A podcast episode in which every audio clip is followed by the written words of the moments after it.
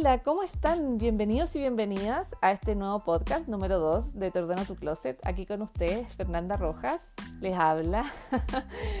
me pone muy contenta esto porque es distinto, porque es una plataforma que me siento más libre para poder contarles de cosas, darle tips, ayudarlos, ayudarlas a, mejorar em, su forma de vestir y con, cierto sentido, que es lo que a mí me gusta hacer y, y siempre como con la idea de mejorar no desde la imposición, sino que es de la conciencia de quiénes somos y por ahí hacer las cosas distintas.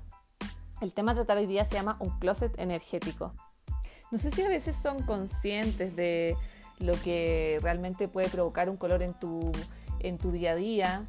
Por ahí hay personas que sí son un poco más conscientes de eso, yo creo que la mayoría no lo son.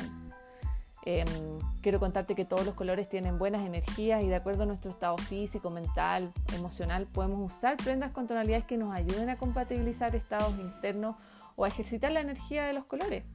¿Alguna vez pensaste que un color en particular podría llevarlo y hacerte cambiar un estado de ánimo en el cual recién despertaste y te sentiste? Yo creo que pocas personas son conscientes de eso al punto de sentirse por ahí medio triste en la mañana ser capaz de, en vez de elegir un color más, más apagado, un color más fuerte, sabiendo que eso me va a ayudar a sentirme mejor en el día. Bueno, eso es, real, pero hay que trabajarlo y ser consciente de ello. Eh, por eso este podcast está dedicado a eso. Em, quiero contarte que además las personas promedio usamos únicamente el 20% de nuestro closet. Imagínate, o sea, el 80% restante ni siquiera lo vemos. Así de grave es. O sea, implica que hay bastantes prendas en tu closet que podrías donar, revender y sin, ni siquiera sin extrañarlas. O sea, ponte a pensar que podrías tener un pequeño closet con lo justo y necesario si fueras muy consciente y que fuera lo que te hace realmente feliz y lo, que, lo único y exclusivamente que te pones durante estos 30 días del mes. Eso es real, eh, te paso ese dato para que también lo, lo tengas dentro de, tu, de tus pensamientos, por, ahí lo analices y seas también más consciente de comprarte lo que realmente es necesario y no por ahí por una cosa más de compulsión. Hay algo que es muy interesante, que está muy ligado al tema de, los colores, que tiene que ver con la parte más, de, más cerebral. Y, y quiero que pienses cuando te hablo de unas pantuflas acolchadas, suaves, probablemente tengas la sensación de confort, por ahí te venga suavidad, comodidad, calor, incluso ternura de cuando las usas. Quizás has podido ir más allá y tu cuerpo te ha podido hasta acompañar al grado de sentirte con ganas como de estirar los brazos o de sentirte en tu cama muy cómoda, muy cómodo, ¿cierto? ¿Qué pasa ahora si te digo que pienses en un smoking? Seguramente pensaste en autoridad, rigidez, distancia. Inmediatamente asumes una postura más erguida o al menos más, más estructurada. No tanto así como lo que te hace sentir las pantuflas, ¿verdad? Bueno, esto se llama cognición atávica. No sé si alguna vez lo escuchaste por ahí. Esto tiene relación, como te vuelvo a comentar, sobre los pensamientos, lo que genera nuestra cabeza y lo que nos hace sentir y asimismo también los colores que llevamos. En pocas palabras, este concepto nos habla de los efectos que genera el vestuario que te pones sobre tus procesos cognitivos. O sea, la ropa influye en tu propia percepción y en cómo la gente también te percibe y así también los colores que decides ponerte de acuerdo a ese outfit que decidiste usar ese día en particular. Entonces, cuando queremos cambiar un estado emocional o mental, debemos elegir sabiendo qué es lo que deseamos modificar. Por ejemplo, las personas que estamos eh, en un estado depresivo, por ahí desanimado o desanimada, o o a pesar de tienden a elegir de manera intuitiva colores oscuros, por ejemplo. Colores como grises, también de poca luz, ya que reflejan el estado interno entonces, la medida que se van recuperando, empiezan a incorporar tonos más claros e incluso se abren lentamente a colores como con vibraciones más elevadas o con energía más alegre, más positivo.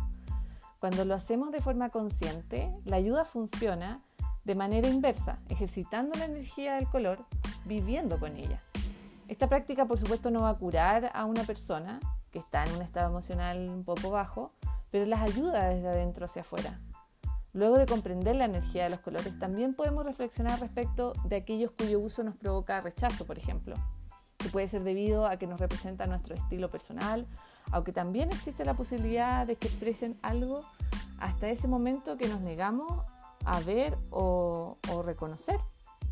Entonces, hoy día lo que quiero hacer y de forma muy eh, pequeña es hablarte un poco de los conceptos de algunos colores que, te van a hacer sentido, por ahí no tanto, pero de alguna manera quizás vas a querer empezar a, a vibrar un poco más o a ponerle color a ese closet que de repente está en unas tonalidades más neutras como los azules, los blancos, los grises, los negros.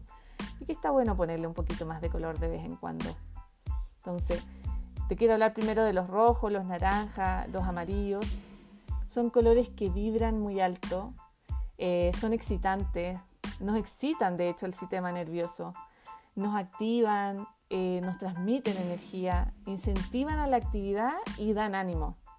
Dan calor, dan vivacidad. Es espectacular cómo un color puede hacerte sentir tantas cosas simplemente llevándolo, siendo consciente o no de aquello. Normalmente esto siempre va a funcionar mucho mejor cuando va cerca de nuestro rostro, ¿ya? Eso porque lo vemos de forma más reiterativa que si lo llevamos en una falda o en un pantalón.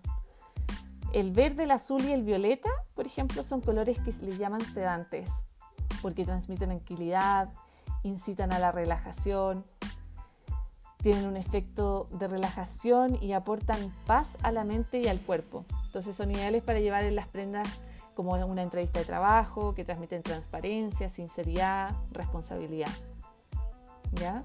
El blanco y el beige, por ejemplo, son colores neutros y también son colores fríos. Son símbolos claros de pureza, simplicidad, ideas para poner en sitios donde queramos alcanzar la máxima concentración. O sea, por eso ideal siempre tenerlo más... Nos iluminan, básicamente. Entonces, también como al ser colores neutros combina muy bien con todo el resto de la paleta de colores.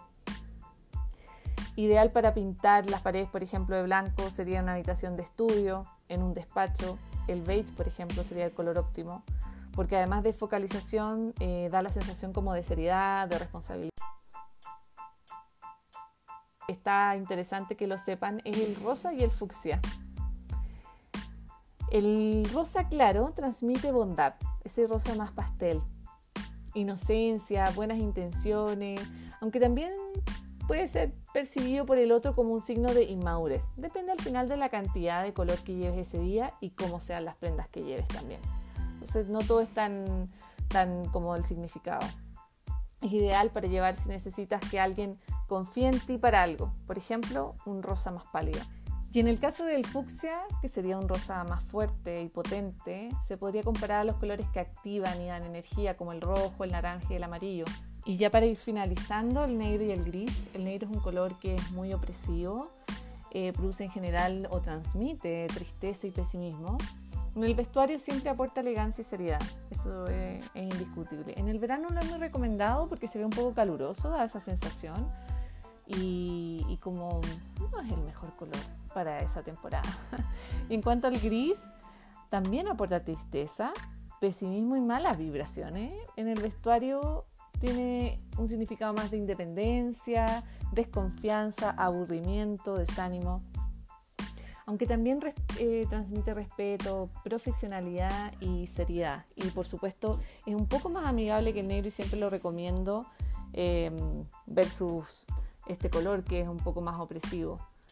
Ya para ir finalizando este segundo podcast de Te ordeno tu closet, quiero que te hagas tres preguntas muy a conciencia. Para eso debes ir a tu closet, mirarlo por completo, en un 100%, no en ese 20% que te hablé en algún momento al comienzo de este podcast. Lo observes en su totalidad y te preguntes qué colores no tienes en tu closet, en tu guardarropas. La segunda pregunta, ¿por qué no te has atrevido a usar esos colores que no están ahí? Y la tercera es, ¿qué estás esperando para comenzar a usarlos? Qué importante es tener un poquito más de colores en el guardarropa para sentirse mejor algunos días que de repente el ánimo no está tan bueno. Bueno, con esto me voy despidiendo. Muchas gracias por escucharme. Aquí te habla Fernanda Rojas desde Te Ordeno Tu Closet, nuestro segundo podcast y espero que sean muchos más. Te dejo un abrazo y nos vemos muy pronto. Ya sabes que me puedes encontrar por todas las redes sociales y las plataformas como Spotify. Chao, chao.